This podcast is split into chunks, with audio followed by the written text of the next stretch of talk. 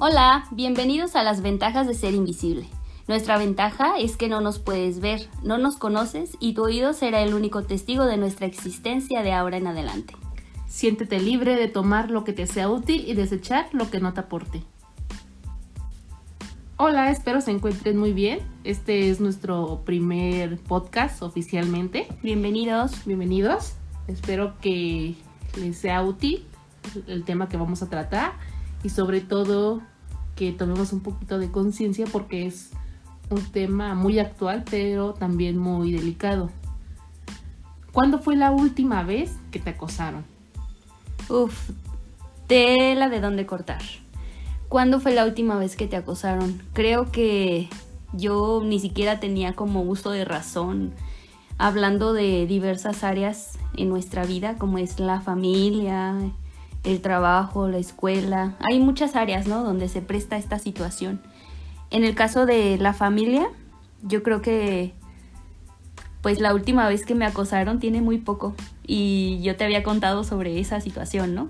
Hace poco sufrí un, yo lo llamo así porque a mi parecer también esta parte del acoso se refiere a que no es acoso tal cual directo, sino tú sientes cuando es acoso. No es como que hay, haya una definición exacta de acoso, haya alguien que te diga, no, esto no es acoso. No, simplemente es como que tú lo sientes y si lo sientes como acoso, es acoso. Claro, es que no es que haya palabras fijas o palabras que tengan que ir dentro de una oración para que tú lo consideres acoso. Puede ser desde la forma en la que te está viendo, el tono en el que te dice las cosas, la forma. Es como que desde que te sientes incómoda ya empieza como la, la, parte del acoso. Desde que te sientes invadida en tu persona ya es acoso. Para mí es así. En tu privacidad. Ajá. Por eso quisimos empezar con este tema porque creo que es un tema que a todas las mujeres y a los hombres también nos concierne porque tenemos mamá, tenemos hermanas, inclusive algunos tendrán hijas y nadie está exento, ninguna mujer está exenta de, sufrirlo, incluso los hombres. Claro.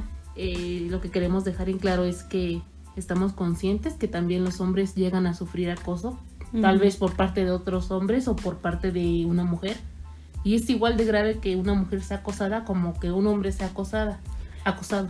Claro, fíjate, ahora que, dices hablando de los hombres, hace poco tiempo eh, yo platicaba con eh, la persona con la que estuve viviendo y él me decía que sufría de acoso en el trabajo. Y cómo es esta situación como tan normalizada que la verdad es que yo hasta me reí, ¿no? O sea, cómo viene un hombre y te dice, oye, ¿qué crees que siento que me están acosando?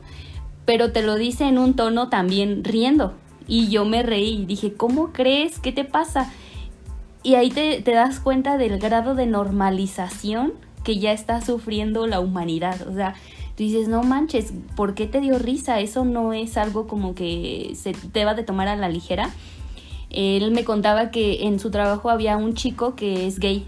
Y, y pues este chico ya era como de estos gays que son muy como Ah, no sé cómo decirlo, como muy expresivos con su sexualidad. O sea, que a todas luces este, quieren que los demás sepan que son gays y que andan acá y acá y acá y acá. Y, y él me decía que, que este chico se le acercaba mucho, que una vez incluso fue como a una bodega a sacar algún material y el chavo fue detrás de él y le apagó la luz y empezó a querer como tocarlo o así. Y, y mi expareja fue así como de, no manches, ¿qué te pasa? Y se salió. A mí, la verdad es que lo personal me dio risa. Me dio risa cuando me lo contó porque no podía parar de imaginarme la cara o, eso. Pero ya cuando le tomas la seriedad que tiene el, el, caso, ya como que sí te pones a pensar de qué tan normal es que alguien venga y se te acerque así. Porque incluso entre el género viene como esta parte de la normalización. Si eso hubiera sido a lo mejor hacia una mujer, yo creo que yo no me hubiera reído, ni lo hubiera tomado como de broma, más bien hubiera dicho, oye, pues qué fuerte, pero por el hecho de yo ser mujer. Entonces también está esta parte de qué tan sensibles eh, estamos haciendo a los hombres o qué tan insensibles para que puedan externar ¿no? sus, sus ya sus vivencias o experiencias en cuanto al acoso. Claro, es que es muy importante esa parte de, de saber y, estar conscientes de que los hombres también sufren algún tipo de acoso. Ahorita nosotros realmente tocamos el tema porque actualmente se está viendo más esa parte de, del acoso hacia las mujeres. Cada vez creo que las personas que, o los hombres que acosan a las mujeres son más frecuentes, más frecuentes y, lo hacen sin tener pena alguna de que los vean, porque lo ven de una forma tan natural, tan normal, el quedártele viendo a una chava en la calle, el decirle que se ve bien, el decirle que se ve ni siquiera es exacto. Y lo estamos normalizando a, tal grado de que ya no representa a lo mejor para algunas mujeres extraño que un hombre le diga te ves muy guapa hoy o te ves muy bonita hoy. Ajá. Sí, sí, sí. Incluso te das cuenta cómo hasta en antes de salir de casa yo soy de las que si llevo un choro o algo así es anticipadamente pensar en, híjole, es que no sé si me voy a atrever a pasar por ciertos lugares porque hasta en ciertos lugares hay, hay personas que, que se juntan para hacer estas cosas. Un tiempo que estuve trabajando en, en una zona industrial, eh, había un, un pasillo, un pasillo ahí que llevaba hacia nuestros lockers, que era donde guardábamos como nuestras, nuestras cosas y nuestras pertenencias, ¿no? Y yo recuerdo que en todo ese pasillo que era exclusivamente para mujeres, se juntaban un montón de hombres. Pero así un montón, un montón. Y, e incluso me acuerdo que les decía a mis, a mis amigas en ese entonces, ¿no? Que ese era como el pasillo de la muerte. Decía, ay, no inventes, este es el pasillo de la muerte. ¿Por qué? Pues porque hay un montón de hombres así. Es como una travesía empezar el, recorrido, terminarlo y darte cuenta que te comen de pies a cabeza. Y eso a veces alimenta hasta tus inseguridades. Es como, ay, ¿dónde me están viendo? ¿Qué me están viendo? O ya se dieron cuenta de, de que no tengo pompa o de que tengo pompa o de que ella es más bonita que yo o de que estoy gorda o de que esto. O sea, ni siquiera tienen como como el, el sentido o la noción de qué es lo que está pasando en ti como mujer dentro, ¿no? ¿Qué, ¿Qué, tanto están jugando con tu autoestima? Claro, y es que hay niveles, lo considero así, hay niveles de acoso. No es lo mismo que tú llegues y le digas a una chica, qué guapa te ves hoy, o qué sexy te ves hoy. No es lo mismo decir eso a verla de una forma muy lasciva, a decirle algo que suene muy vulgar. Obviamente, yo sé que muchos van a poder pensar, ay, pero pues si el chico que te gusta te dice qué guapa. Ah, sí. Sí. Pero es parte del consentimiento. O sea, esa es otra definición que necesitamos entender. Tú sabes cuando le puedes decir a una chica, o viceversa, tu mujer sabes cuando le puedes decir a un chico hoy te ves muy guapo, ¿por qué? Porque antes existió un, no sé, acercamiento, hubo conversaciones previas, lo conoces, sabes cómo va a reaccionar, sabes que no se va a ofender, que no se va a sentir incómodo o incómoda, pero cuando no conoces a la persona, sí estás invadiendo un, una parte de, de, ella o de él. Entonces, es algo que tenemos que cambiar. En mi experiencia personal, la primera vez que sufrí acoso, que tengo la noción de que realmente fue acoso eh, por el, hecho de que me sentí incómoda, como mencionaste al principio, fue en el ámbito familiar. Afortunadamente no fue alguien cercano a mí. Si algo puedo decir es que todos los hombres familiares míos que estuvieron cerca de mí durante mi infancia siempre me cuidaron y me respetaron en ese aspecto. Pero pues sí fue alguien de, la familia, no, no alguien con el que convivo siempre ni seguido en estos últimos años, pero fue un primo. Yo recuerdo que siempre que venía de visita, a mi mamá no le gustaba que que lo saludáramos de beso, porque pues creo que de alguna forma mi mamá se daba cuenta de, de lo que pasaba. Y lo que recuerdo más es que siempre que venía él, que estaba presente en alguna reunión familiar, me sentía incómoda y no me gustaba estar como cerca de él. Pero lo que de plano sí dejó marcado eso de decir, fue acoso lo que sufrí, fue una ocasión que vino, yo siendo una niña, eh, me quité el uniforme de la escuela, abajo siempre traía short, me quedé con el short, la blusa de la escuela y mis calcetas. Me acosté un rato, me levanté, lo saludé, aunque muy a fuerzas. Y me saludó de beso. Desde la forma en la que me tomó para... Me jaló hacia él para saludarme de beso.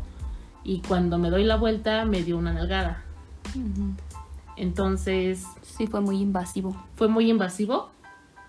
Y muy, obviamente muy incómodo mi mamá se dio, se dio cuenta, o sea, lo vio, porque yo en ese momento no estaba solamente con esta persona, estaba con mi papá. Pero mi papá, por ser de la familia, tal vez no lo vio así, y menos yo siendo una niña pequeña. Pero mi mamá sí lo, lo notó, tal vez sintió de alguna forma también la intención o el morbo de la persona cuando lo hizo.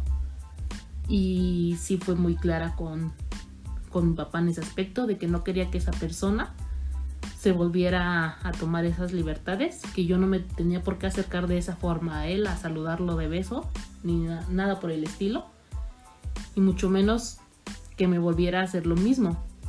Entonces, ahí hay algo muy importante, creo que como padres, los que lo son, porque aquí ninguna de nosotros dos tiene hijos en este momento. Eh, es como un foco rojo que siempre tenemos que estar alerta. Y no porque no tengamos hijos, ¿no? Simplemente estar alerta a los demás, porque tal vez no tenemos hijos, pero tenemos sobrinos o tenemos primos pequeños o cualquier niño, o sea, no importa que no sea tu familia, siempre hay que tener como el foco bien prendido, bien prendido y bien alertas, porque las personas que, que acosan están en todos lados. lados. Así es. Y lamentablemente en, en el círculo familiar son las primeras experiencias de acoso. Y más cuando eres un niño.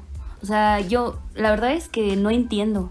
No entiendo muchas veces esta parte de por qué, por qué cuando eres una niña, o sea, ¿Por qué cuando más inocente eres? ¿Por qué cuando no tienes noción de muchas cosas en la vida es cuando más te llegan este tipo de experiencias tan malas o feas? Que incluso siendo una niña y no teniendo como ciertas este, nociones, sabes, tienes ese sentimiento, ¿no? Es como algo que dentro te dice, esto no está bien, no está bien que me estén haciendo esto, no está bien que me vean así o no está bien que me toquen así. afortunadamente creo que tú tuviste la dicha de que tuviste una como una parte que te defendiera, que fue como tu mamá y, y el alto que puso, pero ah, yo creo que hay muchas personas como yo que no, que no gozaron de eso. En mi familia sí, sí puedo decir que hay bastantes, bastantes este, familiares cercanos que sí son adeptos a hacer este tipo de cosas. Y no nada más conmigo, también con primas, con algunas, este, algunas hasta algunos hasta sobrinos, sobrinos hijos de primos. Y es como muy fuerte que se muestre también esta parte de la mm, protección familiar, ¿sabes? Cuando provienes de una familia donde la abuela o las tías o ya sea lo que sea de tu familia son personas marcadas por un machismo, ahí sí está más cañón. O sea, está más cañón que a ti como mujer y mucho menos como niña te tomen en cuenta o tomen tu palabra como verdadera o aunque lo hagan verdadero y sepan que existe y que, y que pasó lo que pasó, lo hagan valer y te defiendan de esas cosas. Hay personas que no, que no tenemos como la dicha de eso. En mi caso, te digo, hay, hay tíos o sí tíos que, que sí son como este tipo de, de actos los hacen hasta, yo siento que hasta los naturalizan, no sé, como que si los naturalizaran, porque desde pequeños, y yo platicando con mismas tías, me doy cuenta que desde pequeños son cosas que han, han hecho con ellas mismas, o sea, con sus mismas hermanas. Y mis tías son así como de, no, pues nosotros sí le dijimos a, a mi mamá y esto y lo otro, pero pues al final ella no hizo nada.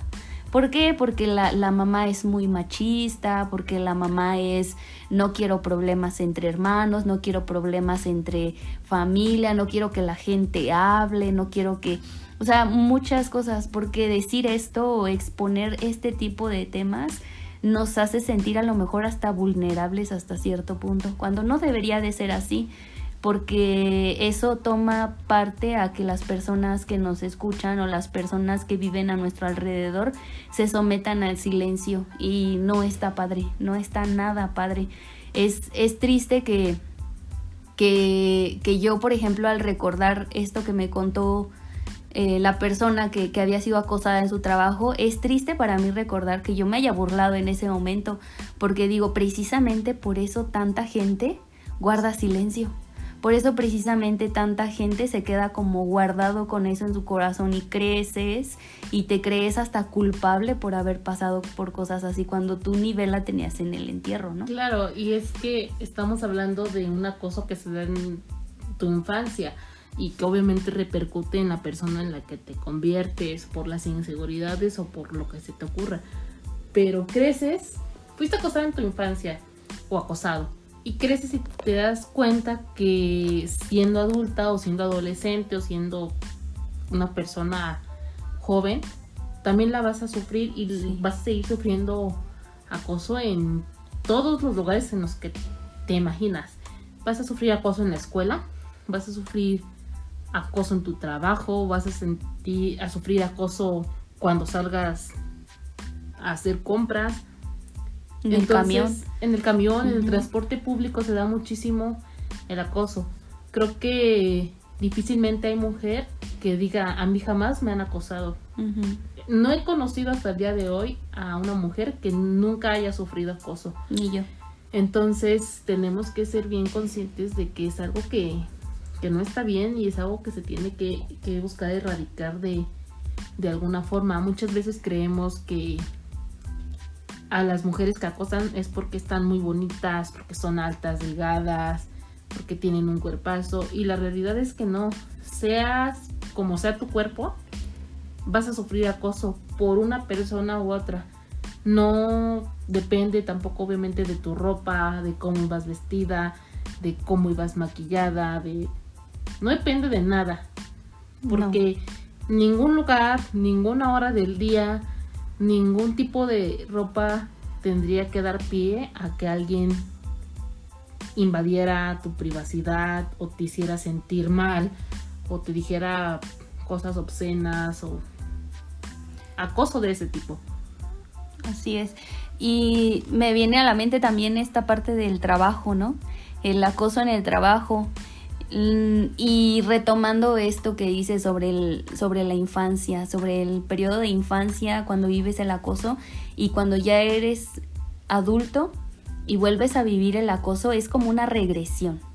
Yo no sé si a ti te pase, pero en lo personal, yo en el trabajo tuve un jefe que era un acosador, yo lo veía así. Para mí, te digo, el acoso es como muy personal es acoso si tú sientes que es acoso, independientemente de lo que opinen las personas ajenas a ti. Yo creía que, que él era como muy estricto, muy enojón, muy acá, entonces le tenía pavor por eso. En casos, en diferentes casos, yo tenía que tener relación con él para llevarle ciertos documentos, eh, pedirle ciertos permisos para mis compañeros de trabajo y cuando iba era como que muy estricto o a veces alzaba la voz, o, pero era algo como muy común ahí, entre comillas, ¿no? Como muy conocido por todas las personas que se encontraban en ese trabajo.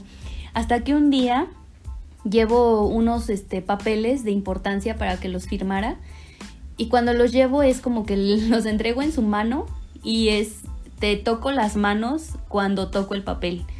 Y ahí fue donde empecé a sentir como una invasión a mi privacidad. Desde ahí. Fue la primera vez.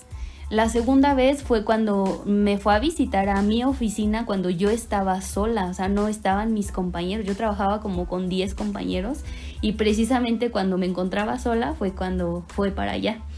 Y se sentó, se sentó así enfrente de mi, de mi escritorio y fue como una mirada tan penetrante y tan, ay no, sabes, sabes a qué mirada me refiero, sí, que, que empecé a sentir muchísima invasión, muchísima fue muy estresante y es como una regresión a esta infancia donde yo ya viví esto, ya recuerdo cómo se siente y te empiezas a desarmar.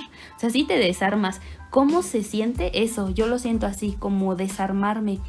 Me, me siento como como si regresara a ser esa niña sin que nadie me proteja, sin, sin poderle decir a nadie, con miedo, con la necesidad hasta de llorar incluso, con la necesidad como de, de gritar, sientes enojo, frustración, sientes que te estás este como lastimando a ti misma de alguna forma.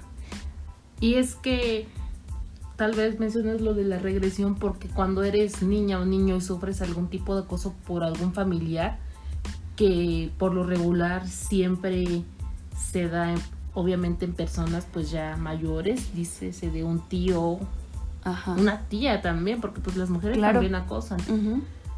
Una figura que representa autoridad para ti, sí.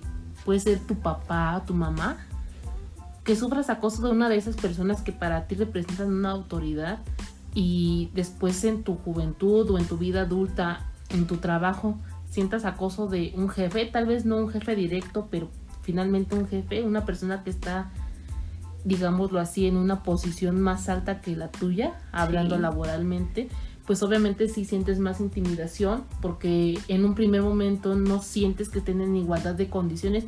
Una, desde que está invadiéndote y te hace sentir incómoda. Así es. Y dos, que tal vez no puedas reaccionar igual con tu jefe si te está acosando que con una persona externa en la calle. Así es. Y de ahí creo que, parte mucho esta, esto de no callarnos y sea quien sea la persona que te está acosando, decirlo, no quedarte callada porque... Sí, claro, porque incluso yo con esta parte de este jefe, fue en este transcurso donde yo estuve como muy activa, yo estaba muy muy pasada de peso e incluso hasta eso es como otro ay, no sé, como otro pensamiento externo que traigo por ahí porque digo, ¿cómo es posible que se da, no? En como tú decías, sea la apariencia que tengas, no importa. Yo era cuando estaba súper, súper pasada de peso, entonces empiezo a, a bajar de peso y todo. Todo ese tiempo estuve trabajando en el mismo lugar. Y cuando pasó un cierto tiempo y cuando, cuando lo volví como a, notar otra vez como insinuante, fue cuando yo ya era un poco más delgada. Y llega y fue como que más, más insistente y era como que me hablaba por teléfono muy seguidamente, era como que iba y como decías esta parte de, de, tu primo, era como que te saludo, pero sí te abrazo o te agarro con las manos, ¿sabes a qué? A qué nivel te están abrazando, cómo te están agarrando, cómo te están viendo, cómo te están hablando, porque hasta la voz cambia. Y este, y darle, darle fin a esta parte fue hablar. O sea, no hay, no hay otra cosa más que hablarlo para sacarlo. Y si lo puedes hacer con la persona que te lo está haciendo, pues qué mejor. Yo recuerdo que en ese entonces fue un día que me harté de esa situación. Yo me acuerdo que llegué a la casa llorando y decía, ¿cómo es posible que yo me pueda permitir estas cosas? Y nada más porque es mi jefe, porque sí tienes mucha razón al decir que a veces cuando son tus jefes te cohibes mucho de, de, hablarlo o de decirle o de reclamarle, en cambio si es alguien que, que es de la calle o, o, alguien más chico que tú, es como que te sientes con más libertad. Pero entonces al siguiente día llego, se lo comento a, otro de mis jefes y ese otro de mis jefes sí es como de, ¿sabes qué? Vamos a hablar con él y esto no puede seguir pasando. Fuimos a su oficina, le externamos lo que estaba pasando, yo sentí apoyo en ese momento y fue santo remedio, o sea, santo remedio a, a lo que yo ya traía detrás, o sea, me sentí en ese momento bien protegida, bien este, claro, liberada. Es que siempre va a haber alguien que, que te respalde y muchas veces es, esa parte del por qué se quedan callados y no dicen lo que está pasando porque no vas a sentir el apoyo o eso es lo que tú crees. Así es. Hay otra cosa muy importante que, que está bien, estaría bien que tocáramos, y es el en qué momento hemos nosotros permitido que acosen a otra persona. Así es. Lo permitimos, somos cómplices de acoso. ¿Te has dado cuenta? ¿Te has puesto a pensar que has sido cómplice de acoso? Sí, muchas veces.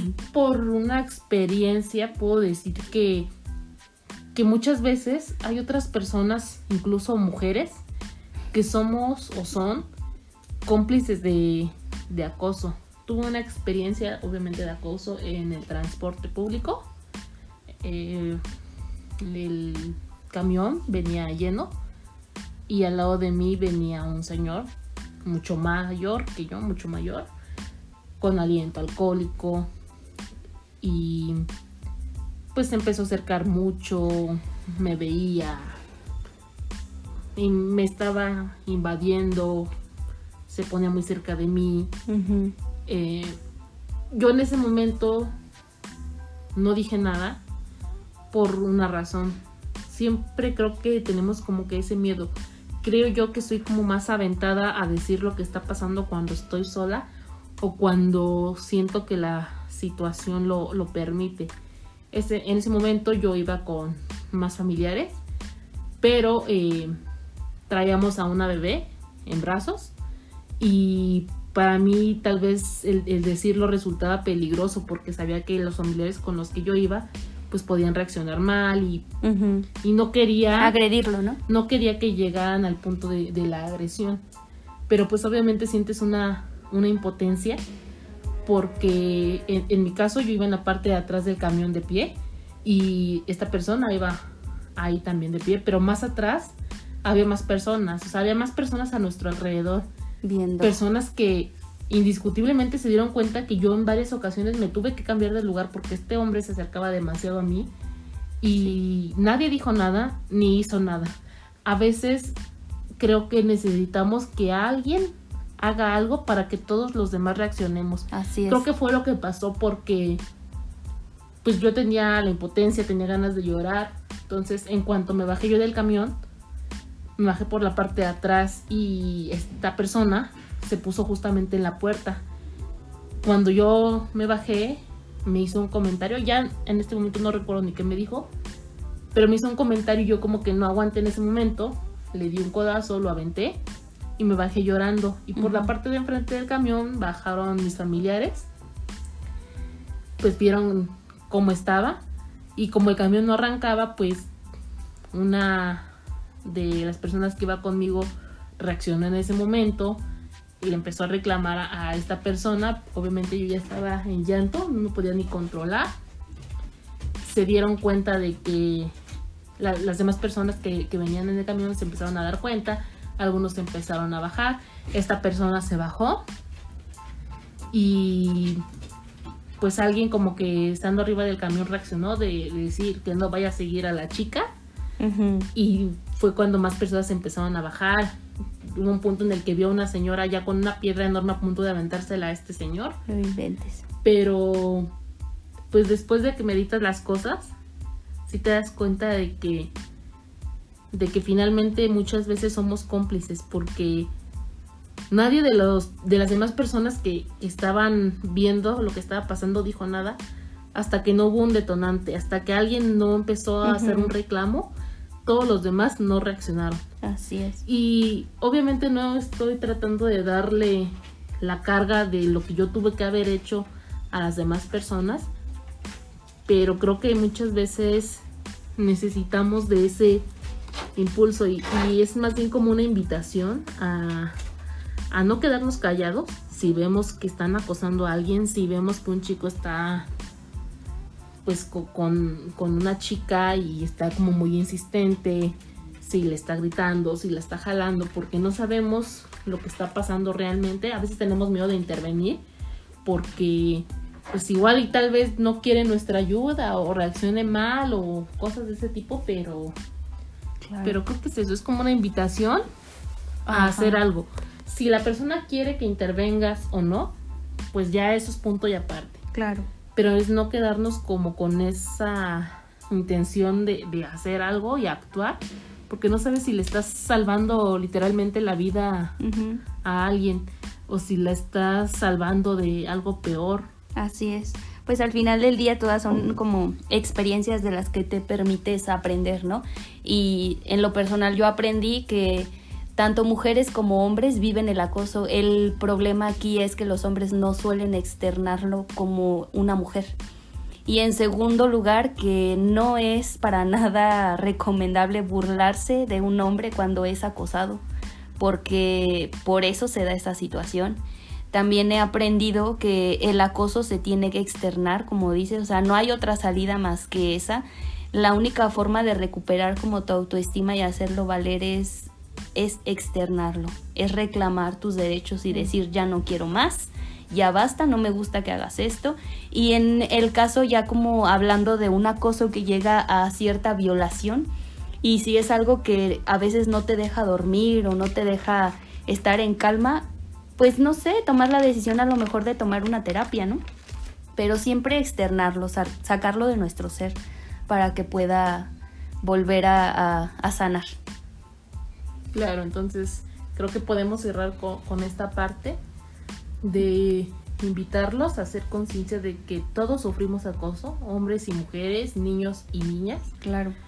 Y que el acoso viene muchas veces de personas que son muy cercanas a nosotros, nuestro papá, nuestra mamá, tíos, tías, primos, y sobre todo pues en, ámbitos fuera de, de la familia, laborales, en la escuela.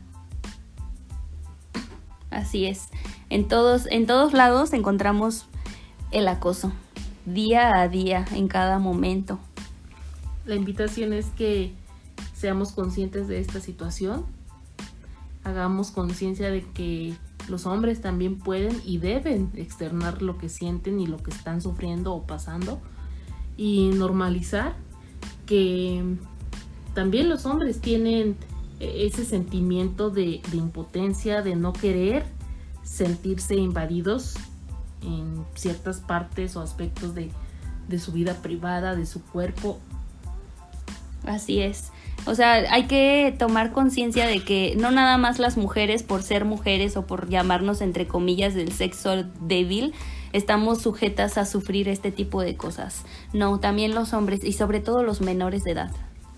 Claro, porque si yo como hijo varón de que te gusta 7, 8 años, veo que mi papá jamás llora, jamás dice si está triste o si tiene algún problema o si la está pasando mal o jamás externa si alguien lo está haciendo sentir mal, pues es con el ejemplo que yo voy a crecer. Y eso es lo que pasa. De ahí va naciendo toda esta parte de que los hombres no pueden externar lo que sienten. Así es. Por eso hay que siempre invitar, seguir invitando, invitando, invitando a externar. Nunca se queden callados amigos, busquen ayuda de la familia, de amigos. Afortunadamente tenemos la dicha de rodearnos de personas que han vivido las cosas que nosotros hemos vivido casualmente y, y, por ese lado podemos atacar, podemos, podemos decir que tú has vivido lo mismo que yo, yo lo entiendo, te entiendo, entonces vamos a apoyarnos, ¿no? Y vamos a expresarnos y vamos a salvarnos. Así es amigos, entonces pues nos quedamos con, con eso. Recuerden que son libres de elegir qué les sirvió y lo que no, pues bye. Bye. Nos vemos la próxima. Cuídense todos.